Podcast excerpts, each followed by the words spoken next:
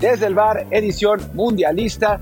¿Cómo están? Ojalá que se oiga bien. Estoy grabando aquí en Insurgentes, así que digo, por suerte es festivo y no, no está tan grueso el ruido como otras veces. Y está muy vacío, pero pues ojalá que no haya demasiado ruido como ahora que pasó en el club. Pero bueno, yo soy Martín del Palacio y vamos a hablar del Mundial. Hoy va a ser un día un poco particular porque lo vamos a hacer a dos voces. O sea, yo voy a hablar de los primeros dos partidos, Luis va a hablar del tercero y el partido de México. Y bueno, pues eso es, así es como va a estar.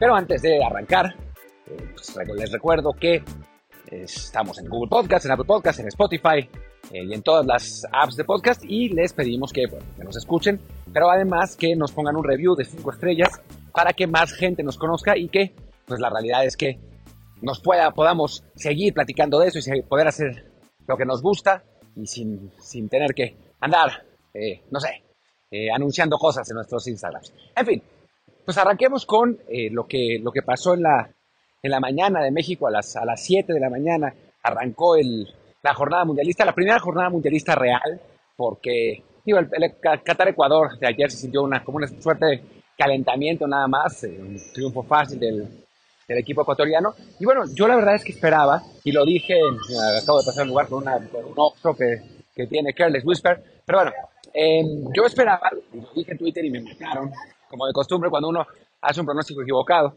yo esperaba que, Irán le impusiera resistencia a Inglaterra. Eh, los iraníes habían estado bien en los amistosos, habían ganado Uruguay incluso. Es un equipo con, que bueno, dirigido por Carlos Queiroz, que es un técnico que eh, organiza bien a sus equipos, que defensivamente es, eh, los hace sólidos.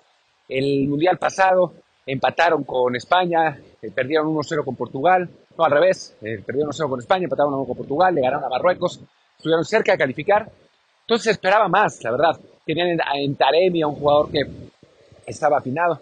No sé, esperaba que, que los iraníes le opusieran resistencia a, Inglaterra, no que la ganaran por supuesto, pero que le hicieran partido. Y al final de cuentas, pues no fue así. O sea, por varias razones. creo que la pérdida de su portero afectó desde el principio, o sea, se, lesionó el portero, se perdieron un, se perdió un montón de tiempo por la, por la pérdida del portero y bueno, obviamente no, no, es que la culpa haya sido del portero suplente, pero sí le costó más trabajo al equipo iraní. Además, bueno, recordemos que la situación en el país es complicada, como, como está la cosa en Irán, pues sí no está, no está muy fácil, al punto que los jugadores no cantaron el himno nacional porque, bueno, en protesta por la represión que está habiendo en, en ese país. Me parece que eso también afectó, pero a final de cuentas la diferencia futbolística entre los dos equipos fue gigantesca. Y digo, no sé, no sé qué vaya a pasar con Irán en el resto del, Mundial. Yo creo que, que no van a ser tan malos como en este partido. Creo, por otro lado, que Inglaterra se confirma como uno de los grandísimos favoritos. Eh, me parece que lo que mostró Saka, lo que mostró Harry Kane, eh, bueno, eh, en un momento entran, entran de cambio Grealish, Foden y... Oye, no me acuerdo quién era, quién era el otro, pero eran tres cambios que dices, ¿cómo puede ser que estos sean los cambios de Inglaterra? Por amor de Dios. O sea, nosotros mataríamos por tener a uno de esos jugadores y... Rashford, claro, que, además Rashford anotó de inmediatamente, justo, justo después de entrar. En, que bueno, un equipo muy, muy completo. Le falta en defensa, obviamente, y los iraníes no es que los, los probaran demasiado. Además, les mencionó Maguire, que bueno, muchos lo dieron como una una, una, muestra de suerte para los ingleses, pero la realidad es que con la selección normalmente han dado bien. Y en general, bueno, un partido que Inglaterra dominó de pies a cabeza, que de hecho, o sea, termina 6 a 2, pero pudieron haber sido más por parte de los ingleses, porque, porque pues, generaron oportunidades casi desde el principio, pusieron una pelota en el travesaño, hubo un penalti que nos marcaron, o sea, hubo, hubo varias, eh, varias jugadas. Al final de cuentas, Bellingham abre el marcador, que es otro jugador que tiene un potencial gigantesco, 19 años, jugadorazo que debió haber ganado el premio al jugador joven del año pasado, eh, espectacular. Eh, y después, bueno, Saka, después Sterling anotó, después otra vez Saka marcó el, el 4-0, Rashford 5-1 y Grealish cerró la, la cuenta el 6-1. Este equipo inglés pues no pudo haber arrancado mejor, eh, esa es la realidad. Normalmente a Inglaterra le cuesta los arranques. Eh, cuando está en un grupo con Estados Unidos históricamente le cuesta mucho pues ahora, pues no, no, no pasó eso y sí se dio francamente demoledor. Contra un equipo era ni inocente, ¿no? Que se comía todas las fintas, que intentaba ordenarse, pero que la verdad es que le costaba trabajo, algo atípico, ¿no? Con, Carlos Quiroz. Recordemos que incluso en 2014 le toca un grupo con Argentina y pierde con un golazo de Messi en el último minuto. O sea, no es que fuera absolutamente descabellado, y no me estoy justificando, pero no es que fuera absolutamente descabellado el pensar que mm, le fueran a hacer partido a Inglaterra, ¿no? O sea, que perdían 1-0, 2-0, yo había puesto 1-0 en la quiniela, ¿no? Digo, por suerte nadie puso 6-2, así que no creo que nadie le haya acertado el marcador exacto, pero la realidad es que sí se vio una diferencia notable y a un equipo inglés que la realidad es que, digo, primer partido contra un rival no muy fuerte, pero se confirma, creo, como uno de los grandes favoritos del torneo. El segundo encuentro fue mucho más parejo, mucho más complicado, entre dos rivales, pues la verdad de, bastante, de bastante nivel y de nivel bastante parecido, ¿no? Eh, por un lado está el equipo de Holanda, de Países Bajos, eh, que si uno lo analiza jugador por jugador, la verdad es que el plantel no es como para, para impresionarse. Pero bueno, tiene un excelente técnico, a uno de los mejores técnicos del mundial, como, como Luis Van Gaal, y además eh, tiene algunos jugadores muy buenos, ¿no? O sea, tiene a Cody Gakpo, que es la, una de las revelaciones en Europa de esta, de esta temporada, obviamente a Frankie de Jong, a Matisse Delight, eh, a Bergwijn, eh, entró de cambio Memphis Depay porque, está, porque no estaba bien físicamente, arrancó Vincent Janssen, lo que, bueno, causó cierta hilaridad entre los que seguimos la Liga MX, porque bueno, en, Liga MX era suplente de Funes Mori y ahora pues es, titular en la selección holandesa. Eh, y creo que en, general fue un partido cerrado contra un Senegal que el primer tiempo esperó atrás, eh, más, que, más que buscar. En el segundo tiempo intentó un poco más y la, realidad es que el, portero Noppert anduvo bien, eh, le sacó unas buenas oportunidades. Creo que si hubiera jugado Sadio Mané, la historia hubiera sido diferente, porque me parece que, terminó siendo un equipo algo chato eh, al frente de la selección senegalesa. O sea, si uno analiza las estadísticas del, del, encuentro, pues son parejas, ¿no? O sea, Senegal de hecho tuvo más tiros, tuvo 11 tiros contra 7 de los holandeses en cuanto a posesión, tuvo 55% Holanda contra 45 Senegal. Un juego, la verdad, es que muy parejo y que al final se define por dos errores de Eduard Mendy, el, el portero senegalés, que ha tenido una espiral descendente muy rara, ¿no? O sea, hace dos años era uno de los mejores porteros de Europa, eh, titular indiscutible en el Chelsea, en un Chelsea que a, final de cuentas gana la Champions. Eh, la realidad es que este eh, se esperaba que tuviera una progresión enorme y se ha caído, se ha caído realmente este año hasta el punto de perder la titularidad del Chelsea contra, contra Kepa y, y ahora cometer, yo no diría que fueron dos errores graves, o sea, son dos jugadas bravas, ¿no? un, un pase frontal que le gana, que le, que le gana Cody Gakpo por, por arriba, que es una jugada difícil, o sea, puede que haya salido un, segundo tarde, pero no es fácil eh, sacar esos, esos valores frontales. Y el segundo es un disparo de, Memphis que alcanza a rechazar, se, extiende para rechazar, y agarra el rebote David Klassen para, para cerrar el, el, partido. Aquí hay un tipo cantando en insurgentes, así que ojalá que no se meta demasiado la, la música, pero bueno, el caso es que, bueno, Gaby Klassen agarra el rebote que deja Mandí y termina por, por decretar el, resultado, ¿no? No son para mí errores del portero senegalés así grave, pero sí un portero de élite tendría que ser capaz de sacar esas jugadas y la realidad es que Mandí no lo hizo. Bueno, con eso termina, digamos, con eso terminaron los dos primeros partidos de la, de la ronda de grupos. Ya estará Luis para platicarles eh, el siguiente partido, el de Estados Unidos contra Gales, que cuando yo estoy marcando va, cuando yo estoy grabando va todavía 0-0, y la previa de mañana, el México-Polonia. Mañana, por supuesto, vamos a tener un episodio normal en el que platicaremos de este, de este partido, Luis y yo, y bueno, obviamente, siendo México, habrá mucho que decir. Los dejo con Luis.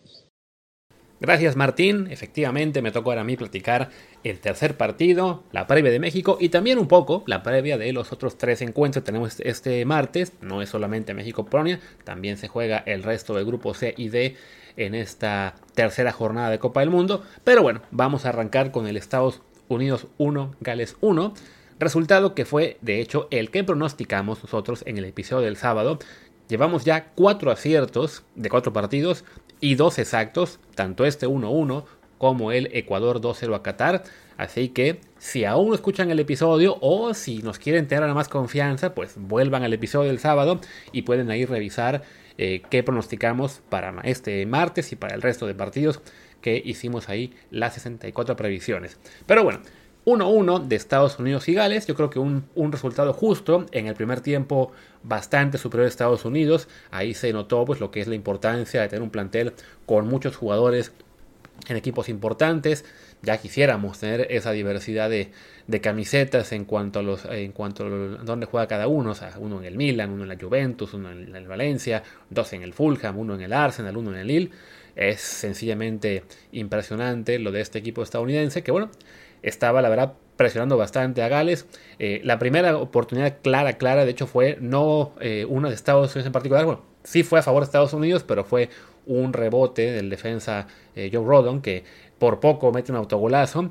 para su buena fortuna el portero Hennessy alcanzó a rechazar y en esa misma jugada estuvo todavía cerca Sargent de, lograr el, primer gol de, Gales, bueno, de Estados Unidos consigue Gales, digamos, este, pues sobrellevar la peor parte, esos primeros 20, 25 minutos, y ya cuando el encuentro parecía estar un poco más equilibrado, una muy buena combinación de Christian Pulisic y Tim eh, y no fue solamente que Pulisic le dijera Wea, hey, métela. De hecho, mejor se lo dijo, pero antes de eso le dio el pase, un muy buen servicio filtrado que lo deja solo y define bien ante el portero galés para lo que era hasta ese momento un 1 a 0 justo para Estados Unidos, que vaya, les digo, en el primer tiempo básicamente tuvo la posesión 2 a 1, controló mucho más esta la pelota en cuanto bueno, en el campo del, Gal, del de Gales, tuvo más ataques, más ataques peligrosos, todo lo que ustedes puedan pensar ahí de estadísticas eh, avanzadas o no, la verdad es que sí, los estadounidenses estaban jugando mejor. Pero ya para la segunda parte, creo que tuvo, eh, ahí sí se puede destacar mucho lo que fue la, el, trabajo del técnico de cómo se llama este Page, eh, Robert Page, el de Gales, porque hace un cambio al medio tiempo, saca eh, a quién fue, a Daniel James, para meter al delantero Kiefer Moore. Esto como que le dio más libertad a Gareth Bale, o a lo menos lo, le, quitó presión de estar adelante, como que lo, lo, liberó, digamos. Estuvo más, más, este, más libre en el campo Gareth Bale. Y de entrada, bueno, el, segundo tiempo fue mucho más equilibrado en cuanto a estadísticas, en cuanto a posesión, en cuanto a eh, control de cada uno, pero sí eh, empieza a ser Gales el que tiene un poquito más de, llegada. Eh, hubo una como al 65, quizá un poquito antes, en la cual el portero estadounidense Matt Turner hizo una gran desviada a remate, si no me equivoco, de Ben Davis y ya eh, pues siguió presionando Gales, tampoco con mucha calidad, la verdad es que en cuanto a dominio fue más claro para mí el de Estados Unidos que en el primer tiempo que el de Gales en el segundo, pero bueno, a base de empujar, de presionar, de corazón y sobre todo de tener al jugador más talentoso en el campo, que se llama evidentemente Gareth Bale, pues Gareth Bale consigue ya cerca del final provocar un penal, él mismo lo cobra y con eso este, consigue el empate a uno al 82. Diría que faltando 8 minutos, pero como ya ustedes se habrán, dado cuenta, en esta Copa del Mundo el tiempo de compensación está siendo una barbaridad. Acabaron dando otros 10 minutos, si no mal recuerdo. En el tiempo de compensación hubo un contragolpe muy peligroso de, de Gales, ya prácticamente en la última jugada, en la cual ah, sacan un, en el contragolpe un buen servicio filtrado, sale el portero Matt Turner a despejar de cabeza, pero digamos unos 20 metros fuera de su área. El rebote en el medio campo lo, recupera Gales, se la pasan a Gareth Bale y hace una realmente una falta salvadora a este Kevin Acosta que le cuesta la amarilla, pero vaya, aunque le hubiera costado la roja, él fue, creo que sí, una falta táctica de esas que pues no se pueden recomendar si uno es buena persona, pero si uno es futbolista o por lo menos aficionado acérrimo, no puede menos que aplaudir, pues ahí sí lo que es la... Eh, quizá aplaudir fue mucho, pero bueno, reconocer la, eh, pues sí, acertada decisión de Acosta de cometer la falta sobre Bale, que justo por ser Gareth Bale, pues si era peligroso que un jugador galés tuviera el balón, aunque fuera cerca del medio campo, pero con la portería todavía libre, porque Matt Turner estaba corriendo esperado para volver a su, a su, a su meta, pues una falta, la verdad que sí, muy, muy valiosa para Estados Unidos y que bueno, deja este 1-1 que eh, pues básicamente pone el grupo, lo, que será la pelea por el segundo lugar, todavía muy abierta, ¿no? Más allá de las críticas que puedan caer sobre Martín por su muy desafortunado pronóstico de que Irán le iba a hacer mucha pelea a Inglaterra, Irán es un equipo que sí le va a dar lata a, Estados Unidos, a Gales. De hecho, lo comentó el técnico Carlos Queiroz. No sé si Martínez se los comentó porque, bueno, no escuché su grabación antes de hacer la mía. Pero Carlos Queiroz en, la, en el postpartido le preguntan, bueno, ¿qué opina esta derrota? Y él dice, No, no fue una derrota, fue un entrenamiento muy bueno para nosotros. Muy, muy padrote el señor Queiroz, pero es cierto, ¿no? Ellos sabían que no tenían posibilidades muy buenas de sacar un resultado positivo en este encuentro ante Inglaterra y bueno, se lo toman con filosofía, se llevan una goleada, pero quizá salen más preparados para lo que serán los duelos definitivos ante Gales y Estados Unidos que a sabiendas de que es muy factible que los dos pierdan también ante Inglaterra, pues eh, el que gane un partido entre estos tres va a tener muy buena chance de avanzar, ¿no? O sea, Irán hoy se lleva una goleada, pero si después en la jornada 2 le gana a Gales, va a tener, seguramente se pondrá en segundo lugar del grupo y llegará con ventaja al duelo ante Estados Unidos, ¿no? Lo mismo para Gales. Si Gales le gana a Irán en la segunda jornada, pues se plantea el escenario que le decía Martín en el pronóstico. A lo mejor ahí sí, bueno, vamos a negociar el empate, aunque no nos queramos mucho. El chiste es que los duelos entre ellos son los decisivos, en este caso se van tablas estadounidenses y galeses, entonces le abren aún más la puerta a Irán para que compita más allá de lo que haya pasado esta mañana, bueno, mediodía, ante los ingleses, que sí, les pasaron por encima, como debimos haber esperado. Bueno, esperábamos muchos, ustedes recordarán que yo dije 4-0 y el señor del Palacio fue de no, no, algo menos, pues miren, acabó siendo el equivalente, un 6-2. Y bueno, este grupo por lo pronto está muy abierto, pero sí, este, no, es bueno ni para Gales ni para Estados Unidos este marcador porque, les digo, pues le, abre un poquito más la, puerta a, Irán de competir, ¿no? Y bueno, ahora sí, hablemos ya de lo que serán los juegos de mañana. Primero, muy rápido, tenemos cuatro partidos, los del grupo C y D. El primero, el que abre la jornada, no entiendo muy bien por qué, es el Argentina-Arabia Saudí. Ese va a ser, si no me equivoco, a las 11 de la mañana tiempo de España, o sea, las 4 de la mañana de México, creo, o sea, las, ¿qué serán? 7 de Argentina. ¿Por qué los mandan a ellos al turno de, de, la, de la mañana? No lo entiendo, porque además es Argentina. Hubiera tenido un poco más sentido poner el Dinamarca-Túnez primero, que ahí sí, a ambos países les tocaba de día en horario que además pues es un partido digamos no tan atractivo. Pero bueno el chiste es que se abre con Argentina Arabia Saudí. Había una foto corriendo ahí del tobillo de Leo Messi supuestamente de que estaba muy hinchado y no sé qué. Él dice que no tiene nada. Da igual es el duelo más disparejo del grupo y de los más disparejos de esta primera ronda no voy a predecir un 6-2 porque vaya, es complicado golear a cualquier equipo y en el juego de Inglaterra-Irán pues también este, estos 6 goles son un poco un accidente, o sea, se abre la lata muy temprano y se desfonda Irán, pero de que Argentina le puede meter una goleada a Arabia Saudí, se la puede meter, ¿no? Entonces bueno, no hay mucho más que decir de ese juego, va, les digo, ¿no? 4 de la mañana, tiempo de México, si no me... Ah, no, sí, va por tele abierta, tanto por el 5 como por el 7, así que pues pongan la tele y listo, no se compliquen la vida, no tiene caso que estén buscando opciones de stream o cosas por el estilo. Y después, a, mi una de a mis 2 de la tarde, o sea, las 7 de la mañana, tiempo de México, tenemos el segundo duelo entre Dinamarca y Túnez. Partido que Martín y yo dimos como favorito a Dinamarca, creemos que es un equipo que tiene mucho potencial. Yo les decía, ¿no? Creo que le puede ganar a Francia otra vez, ya le ganó Nations League.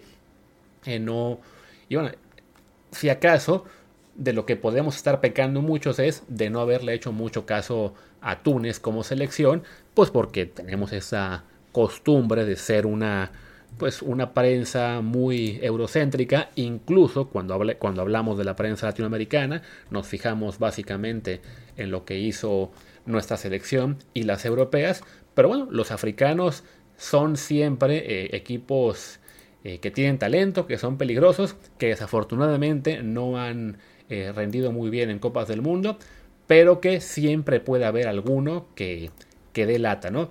Túnez, recordemos, ya en lo que fue el Mundial de 2018, eh, consiguió una victoria, dos derrotas. No recuerdo ahora mismo en qué grupo estaban. Lo voy a checar rápido nomás para no, para no quedarme con la duda. Vamos a ver, estaban en el grupo de... No, no en el D, sino en el grupo G.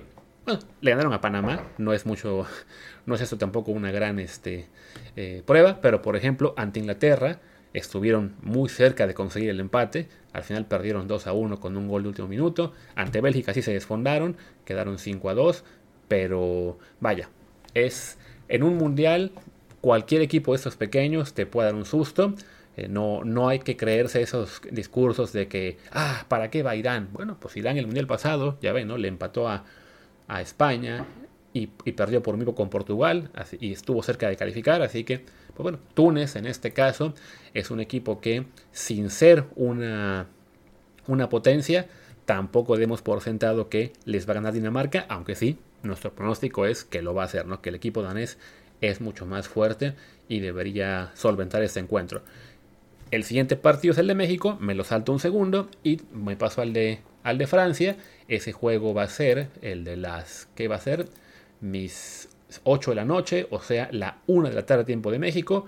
Si no me equivoco, es el partido que sí va por, únicamente por plataformas de paga. El de Dinamarca también va por tela abierta. Entonces, bueno, en Francia-Australia, pues aquí la duda es qué tan duro le va a pegar al equipo galo el, pues la cantidad de, ausencias, ¿no? Ya en el camino al mundial se, se quedó fuera Kimpembe, se quedó fuera Nkunku, se quedó fuera Pogba, se quedó fuera Kanté, ahora Benzema el sábado. Pues para cualquier otro equipo definitivamente eso ya serían golpes mortales, ¿no? Francia aún tiene un plantel realmente vasto. Quizá en el medio campo es donde ya empezamos a ver un poco de, de debilidad, sobre todo porque los, que van a jugar ahora son jugadores muy jóvenes. Pero bueno, en un partido como este ante Australia, deberían poder solventar con cierta comodidad, ¿no? O sea, el, peligro mayor es que sí, que la, que la presión por tener tantas, lesiones, que a lo mejor algún tema interno del cual no sepamos o, cosas por el estilo, eh, acaben afectando, pero si se impone la lógica, Francia debería ganar con tranquilidad, así que eso fue lo que, lo que pusimos en el pronóstico el sábado y con eso nos mantenemos. Ahora sí, vamos a hablar del México-Polonia. Ese partido es a mis 5 de la tarde en España, o sea, las 10 de la mañana tiempo de México. Ese juego también va por tele abierta, así que pues ya ustedes deciden si lo van a ver por el 5 o por Azteca, o ya si quieren por Fix Plus o por Sky. Ustedes decidan, es, es bronca de ustedes, pero véanlo por ahí. Mejor no, no pongan en peligro otras plataformas por andar buscando streams cuando no tiene caso. Este, la abierta, ahí, ahí queda, ¿no? Y bueno, de México ya sabíamos desde ayer una, un adelanto de la alineación, que al final se confirmó. No, no, no ocurrió el cambio que queríamos en el, en el delantero. Así que vamos a ver a Ochoa de portero, la defensa, la que ya sabíamos, Jorge Sánchez, César Montes, Héctor Moreno y Jesús Gallardo. En el medio campo, por lo menos ahí sí, imperó la cordura. Va a ser Edson Álvarez con Héctor Herrera y Luis Chávez. Y adelante, el Chucky Lozano, Alexis Vega y Henry Martín de 9. A ver. Primero, bueno, la defensa creo que no hay mucho que reclamar, es lo que hay. Yo sé que a algunos no les gusta que siga Héctor Moreno, pero ya lo hemos hablado aquí muchas veces. Es el veterano de la, de la defensa, el líder de la saga. Es cierto que ya no es el de su prime, ni modo, pero desafortunadamente Johan Vázquez no, no se pudo consolidar en, Italia este año. Si hubiera sido Johan Vázquez titular fijo todo el año con el Cremonese y estuviera jugando a gran nivel, quizá al Tata se le pudo haber ahí este, ablandado su corazoncito, pero en vista de que Johan se quedó refundido en la banca casi todo el torneo, pues no había manera eh, lógica de que, de que le quitara el puesto a Héctor que Héctor en este momento por lentitud podría ser una, una parte vulnerable. Es cierto, les digo, no es el de su prime, pero aún es un jugador de muy buena calidad. Recuerden, para los que les encanta decir que es que los momentos, es que viene buen momento, pues tuvo muy buen momento en la liga, así que qué tanto, tanta lata dan, ¿no? Y también les digo, la, selección hace falta un líder.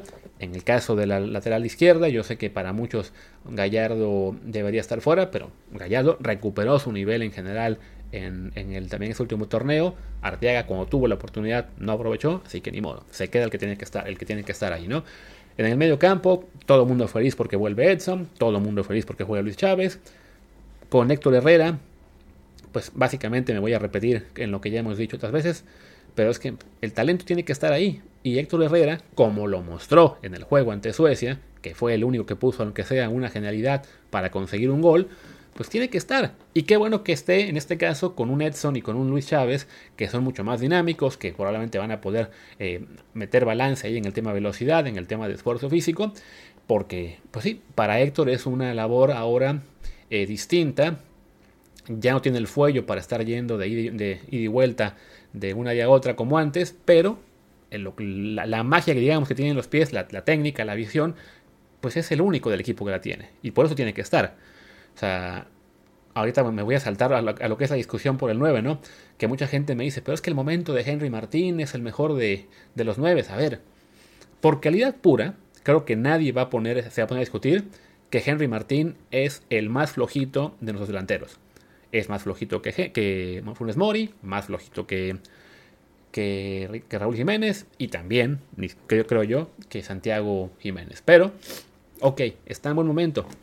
Sí, pero ese buen momento, que recordemos, está pues ese septiembre, porque su racha buena fue en agosto y septiembre.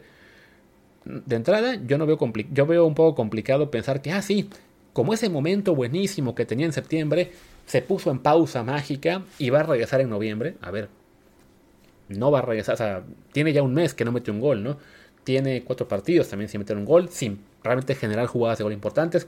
Su momento, entre comillas, con selección es que en 13 partidos le ha metido un gol a, Surinam. esa es su última racha con la selección.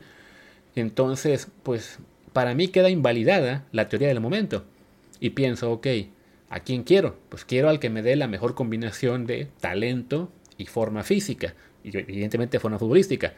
De Raúl Jiménez no podemos esperar en este punto que sea titular, evidentemente, porque, pues sí, le falta ponerse en forma. Quién sabe si lo logre, pero bueno, estará ahí para quizá jugar unos minutos. No sé ni siquiera si contra Polonia, pero bueno, se le podrá ocupar contra Argentina o contra Arabia. Si también es mañana, fabuloso. Entonces yo digo, ok, pues entre Henry y Funes Mori, pues me quedo con Funes Mori. Porque por calidad de jugador, Funes Mori es bastante mejor que, que Henry Martín. Se recuperó ya físicamente desde hace un mes. Alcanzó a jugar liguilla. Ahí tuvo cuatro partidos. Alcanzó a jugar también el juego ante Irak. No quiso el Tata darle chance de jugar en el juego contra Suecia porque quería probar con Henry y con, y con Raúl. Este, pues creo yo que físicamente ya nadie tiene duda de que está bien. Tan nadie la tiene que en el momento que se confirmó que quedaba fuera Santi, pero él le metió un gol a Irak, toda esa banda que le, que le odiaba se olvidó de él y empezó a atacar a Raúl, no a Santi, que pero no, no a Funes Mori. ¿Por qué? Porque todos sabemos que este show que hay contra Raúl es por la rabia de que se haya quedado fuera Santi Jiménez. O sea, si Santi Jiménez hubiera ido al Mundial ya sea en lugar de Henry o en lugar de Funes Mori o en lugar del que ustedes quieran, no habría nadie quejándose de que Raúl vaya. Como Santi empezamos a pensar que no iba a ir, ah bueno, entonces todos los, golpes eran para Funes Mori. Funes Mori vuelve, mete un gol y juega medio bien ante Irak, así fuera un rival muy flojito, pues ya con eso fue de no, pues no podemos decir que no lo lleven. Entonces ahí fue que se llevó ya todos contra, contra Raúl Jiménez, ¿no? Pero bueno, el chiste es que yo hubiera preferido que sea Funes Mori porque creo yo que es un jugador más talentoso que tiene más posibilidades de generarte una, de en una jugada, ya sea crear él el pase para el gol, él conseguir el remate, él provocar el penal, algo. Así como Gareth Bale lo hizo con Gales, que él fue el que se inventó el penal, bueno, no se inventó, el que consigue el penal y el que lo mete, pues en todas las selecciones es eso, ¿no? Ocupas que los más talentosos estén ahí, no porque te vayan a hacer un partido de 10, Seguramente Héctor Herrera no lo va a hacer un partido de 10. Raúl Jiménez tampoco. Funes Mori tampoco. Pero por talento, incluso Chucky Lozano que anda bien. No espero de ellos un partido de 10. Pero sí espero que son los que tengan mejor chance de conseguir ese, esa jugada o dos que puedan ser decisivas. De Henry Martín no lo espero. De Henry Martín lo que estoy esperando mañana es que va a estar ahí, va a chocar, va a correr, no va a pasar nada con él y en el segundo tiempo, en algún punto, va a salir de cambio para que entre Funes Mori o Raúl. Casi les podría asegurar que eso va a pasar. Y como siempre decimos, ojalá me equivoque y nos calle la bocota. Pero creo que muy pocos de ustedes van a pensar, no, no, sí, Henry va a llegar a jugar poca madre porque es un talentazo. O sí, se va a imponer a los flacos porque es muy alto y fuerte. Pues no, Henry es lo que es, ¿no? Entonces, en el medio campo, volviendo a, a este punto, con Héctor Herrera es lo mismo. Yo creo que él, en un partido modesto, pues sí, va, a ser de los más señalados, van a decir que no corre, van a decir que se equivocó en un paso o lo que sea, pero es el que tiene mejores posibilidades de crear algo, de crear una jugada o dos para que Funes Mori, para que Alexis o para que el Chucky metan el gol. Entonces, si nos va a dar un partido en promedio de 5.5 de calificación, pero va a tener dos jugadas de 10, me quedo con eso antes que tener ahí, no sé, a Eddie Gutiérrez que a lo mejor me da un partido de 7, pero todo el partido es de 7. y no acaba siendo diferencia. Entonces creo que esa es la, justificación o la lógica que se sigue al meter a, Héctor Herrera en el once inicial. Y por lo mismo me sorprende tanto que el Tata se la juegue con Henry Martín en el, en el puesto 9 cuando un Funes Mori podría ofrecer más.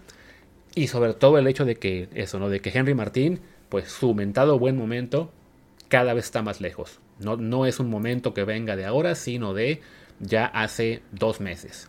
O sea, desde septiembre que metió muchos goles, en octubre le metió al Puebla 3, pero bueno, fue una serie en la que la América metió 11 goles o algo así. No, no, es, no es por minimizar, pero vaya, no es lo mismo estar en, en, una serie de liguilla en la cual tu equipo es muy superior hombre por hombre al rival y claro, te aprovechas para meter tres goles, a estar en un mundial con un equipo que está básicamente parejo con el tuyo, que tiene jugadores más altos, más rápidos, más fuertes, mejores que tú en la mayoría de casos. Entonces, pues no, no me da confianza ver allá a Henry Martín.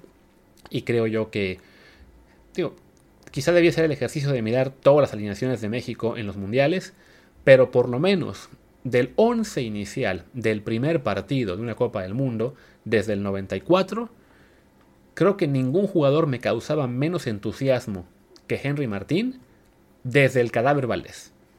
Quizá estoy siendo muy duro, quizá ustedes piensen que es una locura, quizá digan que, ay, es que eres antiamericanista. Hombre, estoy diciendo que vaya Raúl y estoy diciendo que vaya Ochoa y estoy diciendo que vaya Son Álvarez. No sé por qué dirán que soy antiamericanista, que lo soy, pero en tema selección me vale, me vale madres quién sea el jugador que juegue, ¿no? Por su club. Me interesa que juegue su mejor selección que ya. En fin, para mí lo de Henry Martín sí es algo que me, me inquieta mucho, me espero que haga muy poco y acabar viéndolo sustituido en el segundo tiempo. Y de pronóstico, pues ya lo dijimos en el sábado, yo creo que México y Polonia van a empatar. También, ojalá nos equivoquemos, ojalá sea Polonia, perdón, ojalá sea México el que salga con un gran partido, rompa el cerrojo polaco, que Lewandowski tenga otro mal encuentro. Recordemos que Polonia se ha especializado en hacer malos mundiales y malas euros en toda la década que está con ellos Lewandowski, así que esperemos que se mantenga esa tónica y, siguen siendo la excepción eterna del fútbol europeo. Y pues ya, creo que es suficiente. Martín habrá grabado creo que 8 o 9 minutos. Yo llevo ya casi 25. Así que ya pasamos de la media hora. Y pues yo todavía tengo que editar esto y después cenar. Así que señores, muchas gracias. Mañana nos escuchamos ya después del partido con todos los comentarios.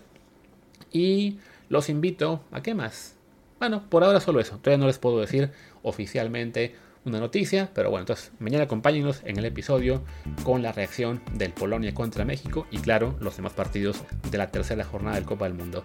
Pues muchas gracias, yo soy Luis Herrera, mi Twitter es arroba luisrha, el del programa es arroba desde el bar POD, desde el bar pod, en Telegram por supuesto, ahí estamos en desde el bar podcast. Muchas gracias y hasta mañana.